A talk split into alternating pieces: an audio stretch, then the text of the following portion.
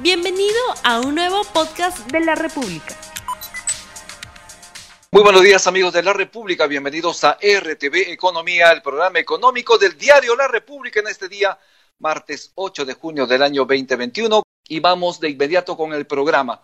Nos interesa saber qué está pasando con la economía, qué es lo que ocurrirá con la economía tras este resultado electoral. Todavía no lo tenemos claramente, pero ya vamos viendo cómo es la tendencia. No es suficiente volver a crecer a tasas de 10% como se estima el Perú, como lo hará este año, según las proyecciones del Ministerio de Economía y Finanzas, para salir de esta situación de crisis. Tenemos que avanzar entonces en política fiscal, en política monetaria, para posibilitar no solo generar empleo, sino también para permitir un adecuado comportamiento del mercado. Sobre, este, sobre esto vamos a conversar con Eduardo Recoba, él es economista, a quien justamente ya tenemos en la línea. Muy buenos días, señor Recoba. Buenos días, Rumi. Gracias por la invitación. Muchísimas gracias por estar nuevamente en RTV Economía. En principio, ¿cuál es su opinión del resultado electoral hasta el momento? Porque tenemos las cifras de la OMPE actualizadas al 97,170%. La opción del Partido Político Nacional Perú Libre es de 50,244%, mientras que Keiko Fujimori y Fuerza Popular tiene 49,756%. En ese sentido, ¿Cuáles son sus primeras eh, eh, reflexiones respecto a este resultado electoral hasta este momento? La, primera, a ver, es, evidentemente técnica, ¿no? Eh, se piensa, se cree, se sospecha ya con cierta certeza que esta tendencia va a seguir así que lo más probable es que el señor Castillo pues eh, sea electo, ¿no? Eso, eh, digamos, como un dibujo eh, muy técnico y que tiene que ver con la estadística. Lo segundo es que pues tampoco pues le va a ser fácil, ¿verdad? Le va a ser fácil. Él ha contado con un voto muy duro por parte de la Sierra Sur, un voto duro, un voto que, le demuestra mucha lealtad, pero también ha contado con un voto, vamos a decirlo así, contrario en las principales ciudades del Perú. Por lo tanto, por ese lado no le va a ser fácil. Él viene también con una mochila, que es el tema de la Asamblea Constituyente. No, el camino es hacia arriba también eh, por el lado del Congreso y sobre todo por el lado de la solicitud de las facultades extraordinarias eh, legislativas, ¿no? Ante un poder eh, congresal que está fragmentado, que está atomizado, pues no le va a ser fácil, ¿no? Entonces es un conjunto de retos. lo de Keiko Fujimori, pues es un tema de, de es una suerte de, híbrido entre Trump y lo que ella o, lo que Fujimori está acostumbrada a hacer, ¿no? A no siempre eh, ajustarse al, rol o a los eh, pactos que ella ha hecho, ¿no? Entonces creo que el escenario es difícil para eh, Castillo Terrones, ¿no? Es complicado, ¿no? Y por el lado de Keiko, bueno, creo que ella ya debería estar pensando en otros problemas, ¿verdad? ¿Qué está debajo de la piel con este resultado electoral? Porque obviamente hay sectores del país que no se han sentido beneficiados con la aplicación del modelo que viene de hace 30 años y obviamente eso al parecer se ha sentido en las urnas. ¿Cuál es su percepción?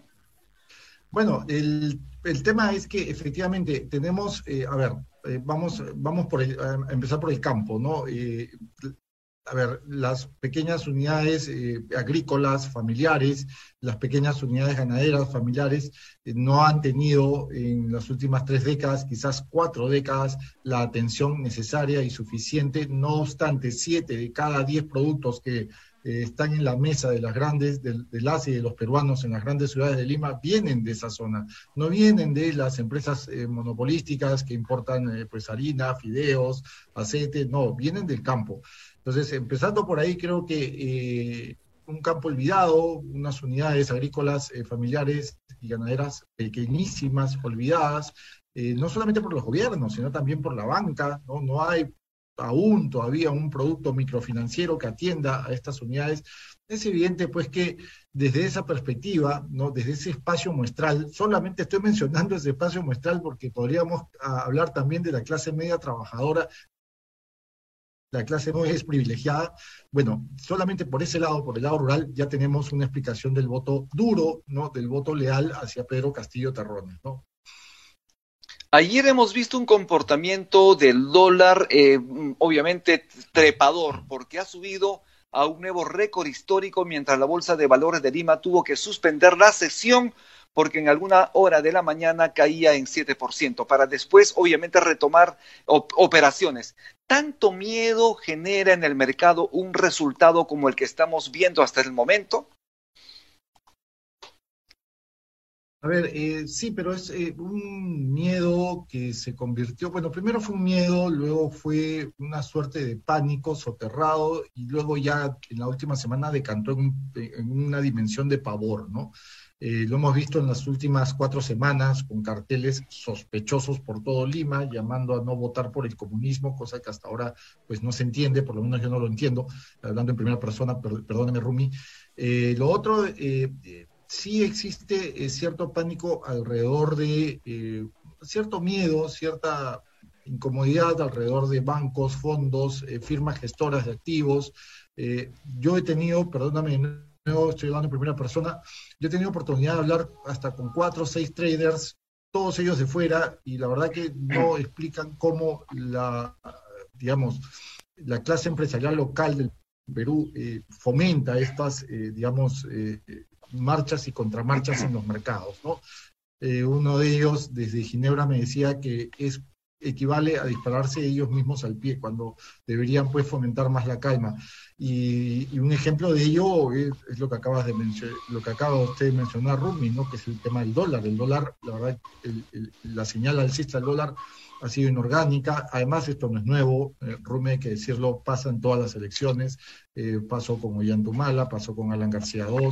Es decir, no es nuevo, ¿no? Estas eh, compras casi histéricas no corresponden a, más a un componente especulativo, un componente casi, casi político, no son compras con lo cual ya tenemos una explicación de por qué temor, ¿no? Un temor totalmente innecesario, más bien hay que trasladar calma, hay que trasladar o compartir por lo menos, o desmantelar por lo menos pánicos innecesarios, ¿verdad?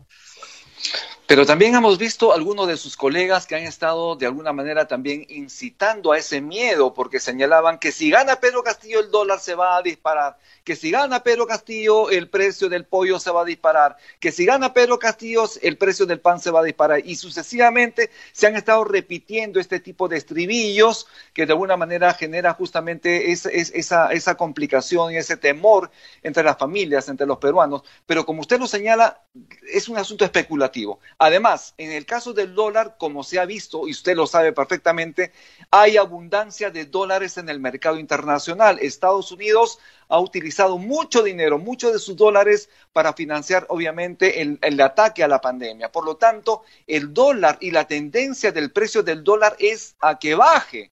¿Cuál es la percepción de usted respecto al dólar en el mercado internacional?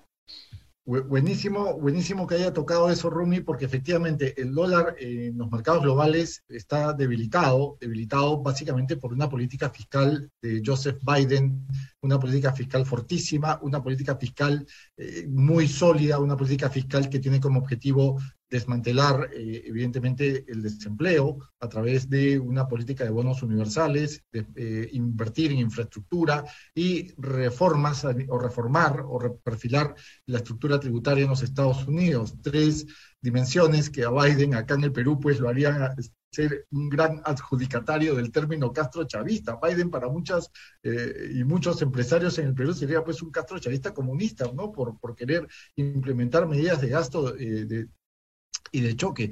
Y efectivamente, desgraciadamente hay eh, colegas que gestionan, eh, colegas que gestionan intereses, no me estoy poniendo conspiranoico, evidentemente, pero sí hay colegas que gestionan intereses, ¿no? Intereses gremiales, intereses empresariales, y eso eh, está yo diría que no solamente está mal, sino que juega en contra de miles de peruanos. En estos momentos hay una horquilla de pobreza brutal. Eh, la inflación puede ser un frente riesgoso, un frente peligroso y la inflación se ataca a los más pobres, ¿verdad? No ataca a los más ricos, no ataca ataca a la clase media privilegiada, ataca a los más pobres y a la clase trabajadora. Por lo tanto, creo que uh, el dólar viene con señal bajista en los mercados globales, eh, en el Perú viene con señal alcista y eso pues es un tra o eso demuestra de alguna manera lo antitécnico que ha sido este, eh, digamos, eh, este rango alcista del dólar, ¿verdad? De alguna manera usted como economista conoce de algunos empresarios que hayan tirado la toalla y que se quieran ir del país luego de estos resultados preliminares de las elecciones. Bueno, más allá de familiares histéricos, no. no conozco a ningún este, empresario que haya querido o de momento quiere, quiere, quiere irse. Este, la verdad que es la narrativa de toda la vida, es este, la narrativa de ver un, o un cambio desde una extrema eh, suspicacia un prejuicio extremo, una presuposición extrema.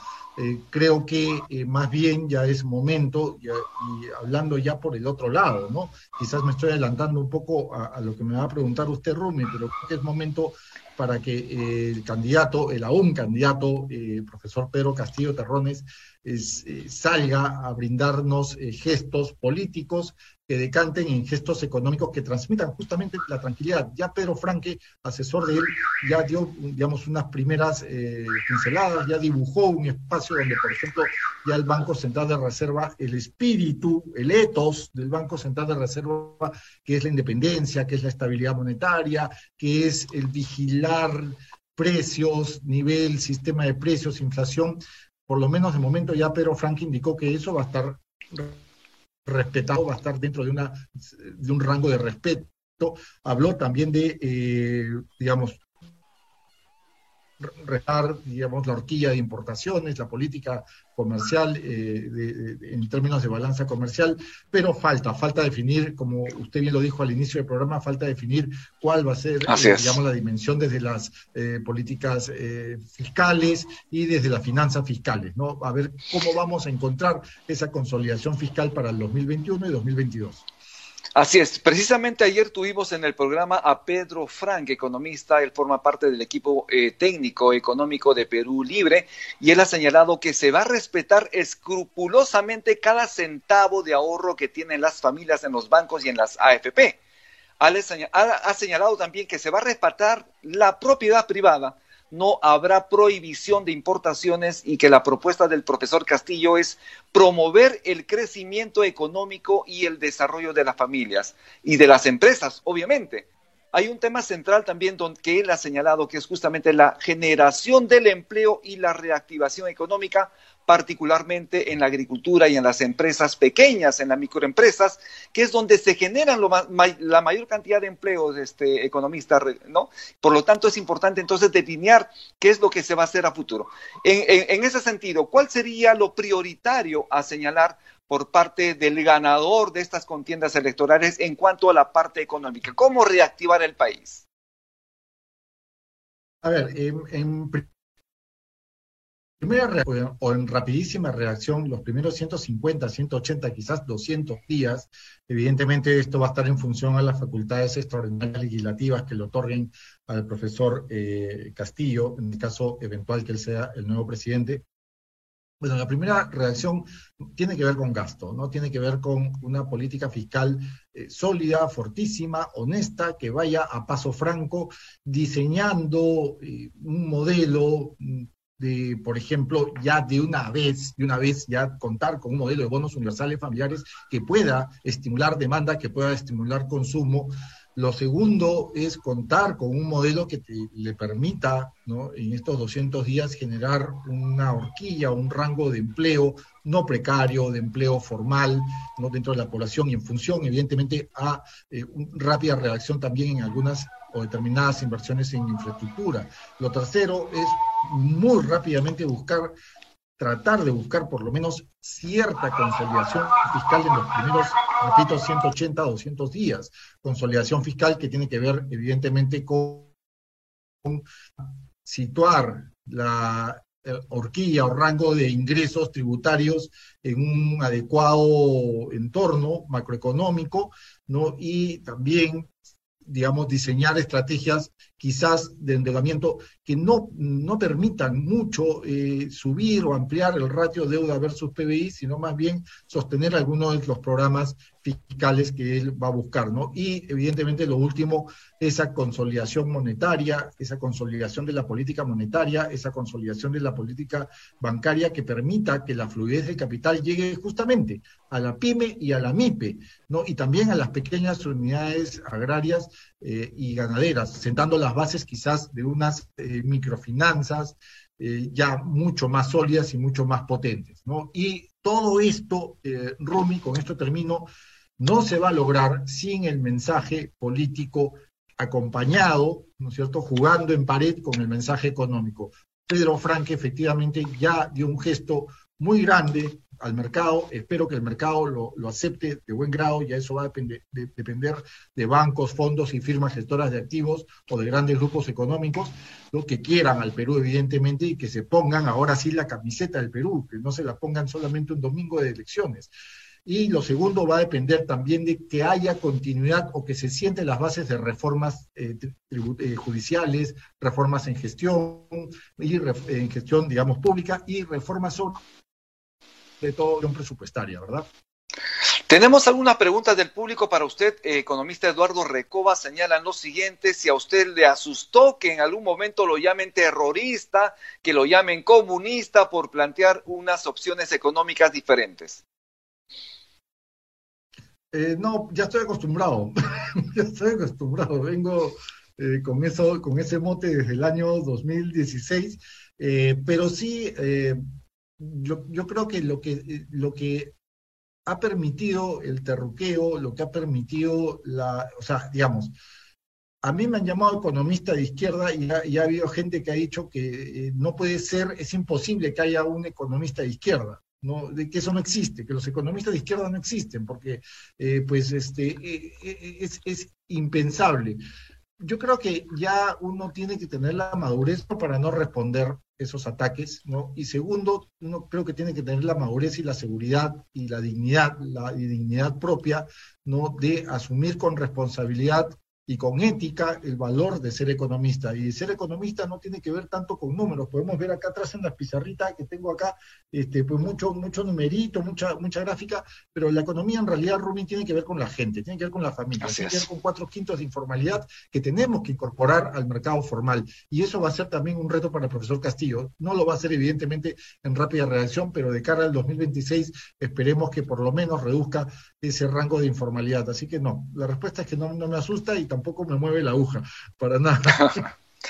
Economista Eduardo Recoba, tenemos ya los resultados del sondeo rápido, que precisamente tiene que ver con este sentimiento y cómo está la gente en su economía. La pregunta es, ¿cómo se encuentra su economía familiar?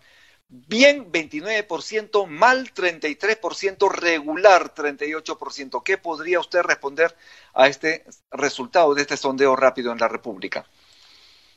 Bueno, que es resultado de 14 meses de ausencia de, políticas fiscales, ¿no? De apoyo, ¿no? Libios. Eh, 29% o bien 33%, o sea, son resultados extremadamente homogéneos y, y, es consecuencia de no tener una política o no de no haber eh, se colgado una política fiscal eh, sólida y potente, ¿no? Una política fiscal, por ejemplo, ha habido y esto es una crítica, voy a aprovechar una crítica pequeñita, en la anterior gestión hemos tenido alrededor de poco más de una docena de bonos que yo llamo bonos eh, que son parte de una economía de Pavlov, ¿no?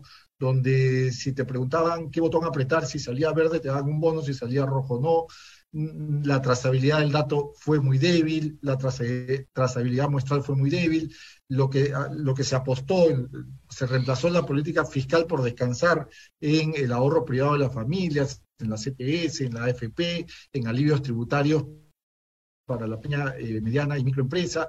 Entonces, creo que estos resultados eh, han decantado también, no solamente en, esa dimensión, en no contar con políticas fiscales eh, duras, sino también no contar con políticas laborales que fomenten el empleo. ¿no? El 2020 hay mucha gente que ha quedado fuera del mercado laboral, hay mucha empresa que ha quedado fuera de los mercados, los bancos no han actuado con celeridad a pesar de dos reactivas, a pesar de los tres o cuatro, tres FAE que ha habido, eh, no, no se ha actuado bien, entonces yo creo que estos resultados que son pueden leerse como homogéneos, eh, pero en realidad a la final el 38% de regular es el que prima, es el que va a marcar la aguja, ¿no? Y eso es lo que tenemos que atender desde lo político y desde lo económico. Así es, se va a requerir entonces de un mayor impulso fiscal importantísimo. Muchísimas gracias, eh, economista Eduardo Recoba, por estar aquí en RTV Economía. 15 segundos para despedirse del público que lo está escuchando en este momento y viendo en este momento. Bueno, eh, la idea principal es que haya calma, que los mercados eh, tengan en cuenta que el dólar pues es un termómetro que sí puede mover la aguja de determinados bienes y productos, pero también, digamos, estos precios que pueden moverse a través del dólar también son consecuencias de una reactivación. Así que no todo es eh, culpa del dólar. No, el gran culpable no es el dólar. Que haya calma y que los economistas y los medios también eh, se encarguen de eh, abrir más espacios de diálogo a economistas independientes que queremos justamente analizar más allá de respaldar o apoyar a grupos económicos. Tenemos que decir la verdad, eh, Rumi, tenemos que hablar con la verdad y con evidencia de datos. Y bueno, y esperar con calma ya el cierre de los resultados que será entre el día y mañana. Muchas gracias. Bien, muchísimas gracias. Entonces estuvimos con el economista Eduardo Recoba, a quien agradecemos nuevamente estar aquí en RTV Economía. Y con esto hemos terminado el programa. Muchísimas gracias por su atención. Volvemos el día de mañana. Tupananchis, Camo, Huarcaicuna, Panaicuna, Yactamasicuna. Que Dios los bendiga.